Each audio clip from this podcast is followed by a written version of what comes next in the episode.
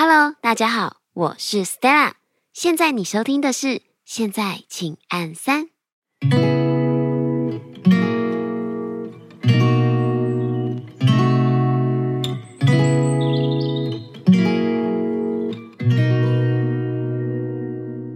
先来公布下载数最多的集数。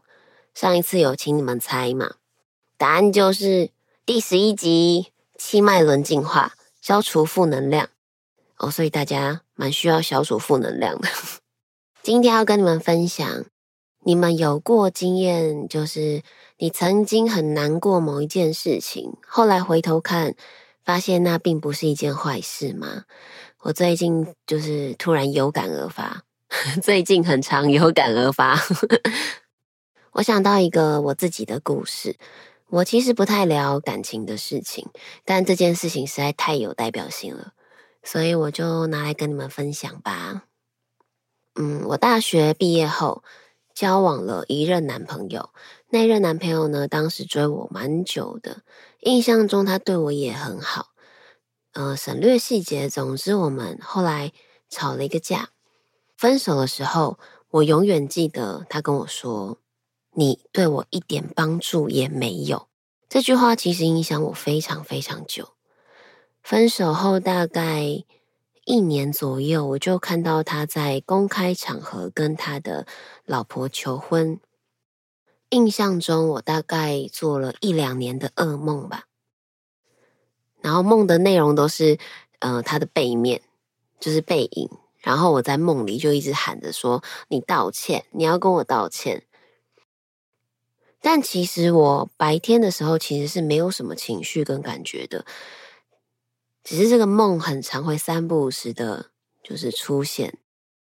我在想，因为当时分手，我被定义的那些种种都是他的结论，而我没有任何机会反驳。我觉得委屈，觉得为什么要被你否定？然后当下我当然也非常的愤怒。很多人都会说时间会冲淡一切的，但真的会吗？其实不会。时间可以冲淡你的感受跟你的情绪，但它并不会真正改变你对某件事情或某个人事物的认知跟理解。你没有情绪，不代表你没有被影响哦。你们应该有听过“一朝被蛇咬，十年怕草绳”吧？我觉得感觉有点类似，所以影响我们最多的其实是我们对于某件事的理解，而不是情绪。这句话很重要，你们可以拉回去再听一次，也太强迫了吧。总之就这样子，我就过着我的生活嘛。大概十年后，听起来好像是一个从前从前的一个故事。好啦，总之呢，就是。那个事件的十年后，我某一天收到一个 LINE 的陌生讯息哦，因为我工作的关系，所以我是不会锁陌生讯息的。然后就是当时的那一位前男友，他敲我说他梦到我出意外，然后死掉了，讲了一些他的梦境。当时我已经学了催眠、面相，也看了一些心理学的书。我大概有猜想到，哦，可能发生了什么事。第一时间，我想过，我要不要冷言冷语回他个几句呢？呵呵，毕竟我当时那么惨。嗯，很快的，我就决定我不要这么做。嗯，大概几秒吧，我就马上回他说：“嗯，没事，大家都长大了。”本来是想噎几句的嘛，开玩笑的啦。因为我感受过低潮啊，痛苦。还有需要温暖的那种感觉，我猜想他当时的状态可能没有到太好，这是我的猜想啦。所以想想让别人不快乐，我不一定会比较快乐啊。那我为什么要有意识的去做些什么事情让别人不快乐呢？总之，这些心境啊，就是我刚刚前面提到的，我其实都没有特别跟他提。都过那么久了，其实早就都没有情绪了。但不管什么原因，这么刚好他在十年后主动敲我了，不就代表老天爷也在帮我，想要我好好的正视自己跟结束那个被否定的情绪跟认知吗？因为他现在不就正需要我的帮助吗？我这句话是呼应他分手的时候跟我说：“你对我没有任何帮助。”先说哦，讲这件事的重点，我不是要讲谁不好，毕竟当时的我也不是现在的我，然后当时的他也不是现在的他。不过我也因为那个事件呢、我深深的体悟到，就是你要跟别人谈事情的时候，千万不要用这种嗯不留情面的方式说话，因为可能在这样的状态下。你已经深深的伤害到别人了。不过呢，我现在又要打脸我自己了。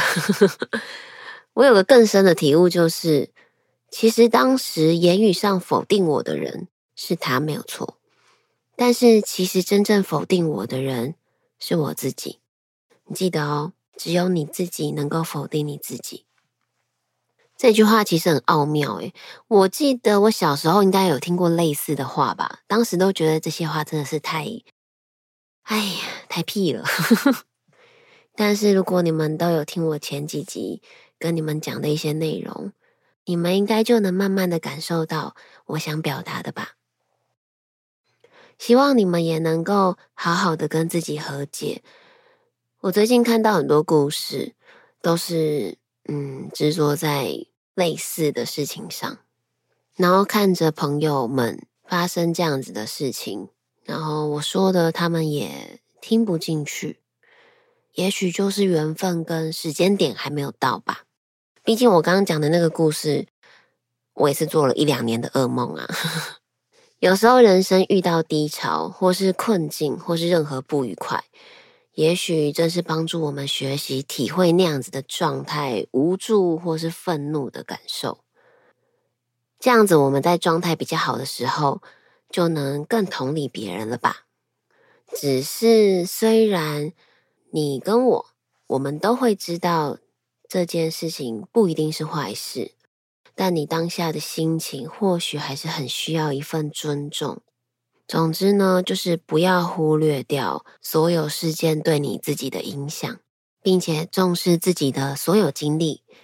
最好的话呢，就是我们可以从中获得只有你能够获得的稀有宝物，因为每个人遇到的事件实在太不一样了嘛。想想这个稀有宝物是限定的，你不觉得就很棒吗？